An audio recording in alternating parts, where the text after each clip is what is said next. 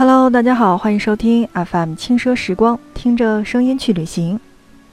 在今天的节目当中，我们继续把目光来转到冰岛，来关注冰岛的那些体验是什么样子的。说实话，其实在我做这期节目之前呢，我对冰岛的印象一直是维持在只有极光。然后在做完这期节目的时候，我发现，天哪，冰岛有那么多好玩的东西！而且它的旅游资源真的还算是非常丰富的，比如我们所说的观鲸、观鸟以及冰川徒步，其中大部分都需要有专业的向导带领才可以进行，需要在当地的旅行社预定相应的项目。所以我觉得，有一些自由行的朋友，即使是去到了冰岛，也建议还是要抱团来进行出行。这样的话，第一呢是比较安全，那第二，我觉得也是一种保障。而冰岛的旅行社有些呢是专注于某一类型，有些则各种项目都可以提供。具体的行程和特色，各家的旅行社是不尽相同的。旅行者可以根据价位、时长，包括接送地点和旅行社的口碑等来进行筛选。那么在节目的一开始呢，我们关注到的节目的第一种体验呢，叫做观鲸和观鸟。雷克雅未克全年都有观鲸团，夏季每日的出团期呢是比较多的，而在冬季每天大概有一到两个这样的团。那在夏季的时候，观鲸的成功率已经达到了百分之九十五，冬季则会相对的低一些。不过呢，如果没有看到的话，还可以免费的去再看一次。冰岛的国鸟海鹰的观鸟游只是在每年的五月中旬到八月中旬开放。观鲸和观鸟团的出团地点多为旧港，上船前可以向工作人员索要晕车药。除了单独的观鲸和观鸟团之外，你也可以选择参加更为划算的组合团。如果发现一些公司的这个团费昂贵的话，很有可能是因为船型的不同。越小的船，呃，就能越靠近观鲸和观鸟的地点，但是也因为这个原因，可承载的人数就相对较少，所以价格就会要高一些。观鲸和观鸟团一般不提供免费的接送服务，那需要你额外的去支付一定的费用才能。提供首都地区的酒店接送，那么报团参团之前呢，也可以在网上去预定，也可以直接到旧港去买门票。再来说说火山探险，冰岛是世界上唯一允许旅行者进入火山内部岩浆库参观的国家。瑟列赫努卡吉格尔火山距雷克雅未克并不遥远。是一座已经有四千年未喷发的休眠火山，其内部因储有丰富的矿物质而呈现出七彩的颜色。但是，如果你去到这儿，需要注意的是，该项目一般只有在五月和九月来进行，而且火山是完全安全的，但是要求参与者必须穿着防水的外衣和外裤和登山鞋，否则是不允许进入的。说完了火山探险，再来说说冰川徒步。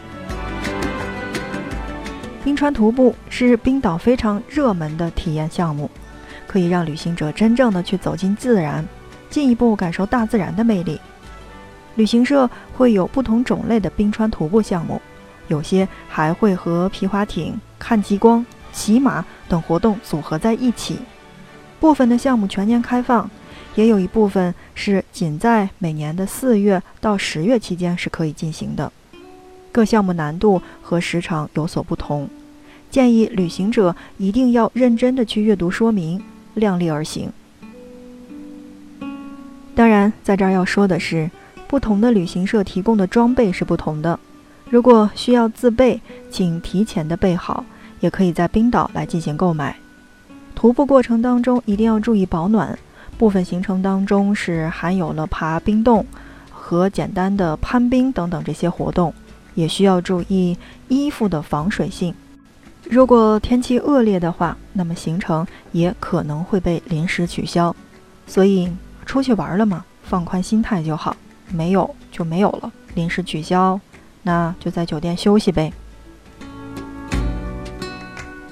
另外再来说说冰洞，嗯，怎么说呢？就是参观冰洞，同样也是冰岛不错的体验的项目之一，但是要在冬季才可以参加。部分的旅行社也有从十月中旬一直持续到来年的三月底的项目。冰洞团也是分很多的种类的，有些是带领旅行者去到更远的地方、人更少的这种冰洞来参观体验。有些则是专门的摄影团或者说私人团，和冰川徒步是一样的。旅行者在选择时需要注意量力而行。较远的冰洞人确实更少，但通常也意味着更加难以到达。而普通的冰洞，甚至可以乘坐汽车直接到达门口。好的，那正在收听到的是 FM 轻奢时光，听着声音去旅行。在今天的节目当中，我们来跟大家说到的是冰岛的一些体验项目。如果你跟我一样，也还认为这冰岛的体验项目仅仅是极光的话，那就大错特错了。所以在今天的节目当中，我们就一起去了解那些在冰岛的极致体验有哪些。说完了上述的两个，我们再来说说直升机。冰岛的地貌是特别的奇特的。从空中鸟瞰非常的震撼，也许会使你从新的角度再次感受到这个国家的美。在雷克雅未克，有很多家直升机的公司全年运营直升机团，每架直升机可携带三到四名乘客。直升机的飞行时长是一到六个小时不等，时间较短的会在首都及周边地区上空鸟瞰大雷克雅未克地区。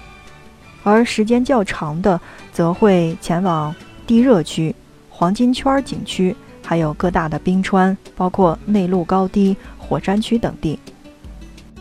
这些直升机团呢，一般都会在中途选择一个平时难以轻易到达的区域着陆，并预留了下飞机的观光时间、拍照时间，前往冰川区、冰岛内陆等地。以及各其他飞行时间较长的直升机团的价格也是相对昂贵的。如果预算充足的话，其实是可以尝试的，而且要告诉你，绝对的物有所值。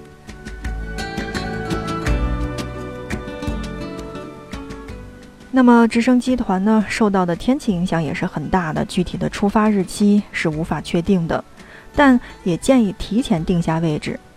而在夏季的时候，经常会出现全市所有的直升机都已经被订满的情况。如果到时飞往某个目的地的团取消，还可以转飞其他地方的目的地的团。不同的直升机公司有不同的总部。报名参团的时候会被告知具体的汇合方式，一般都位于市区内容易前往的地方。然后再来说说雪橇犬吧。这应该对于我来说是一个比较吸引我的项目。一说到雪橇犬，那我的印象当中，或者说我的脑海当中，第一个想到的就是应该是圣诞老爷爷驾着雪橇犬，从遥远的地方，然后来到你的面前，然后好像脑子当中想到的永远的那个歌曲是叮叮当，叮叮当，铃儿响叮当。那我觉得。既然去到了冰岛，就一定要去尝试这个项目。冰岛的雪橇犬项目真的是十分的热门，建议如果你要去到冰岛的话，就要提前一到三个月进行预定。这个项目对于冰岛的进行是全年发团的，具体的位置要根据出发当天的天气而定。如果是在黄金圈地区东北部的朗格冰川，也有可能是在南部的地区。雪橇犬非常非常的可爱，但会边跑边排泄，你需要略微的忍住那些气味儿。旅行者呢，支付额外的这个费用是可以享受到首都地区的接送服务的，也可能会有一些向导会确认地址之后自驾来进行前往。那在节目的最后，我想要跟大家说到的就是我们的重中之重，也是去冰岛必看的。极光，冰岛的光污染是比较少的，全岛都在极光带上。越来越多的旅行者选择来冰岛观测极光。看极光是很需要运气的事情，不确定性也是非常的大。除了极光活动强度由太阳风决定以外，夜晚天空晴朗的程度，还有月亮的亮度、光污染等都是影响极光观测的重要的因素。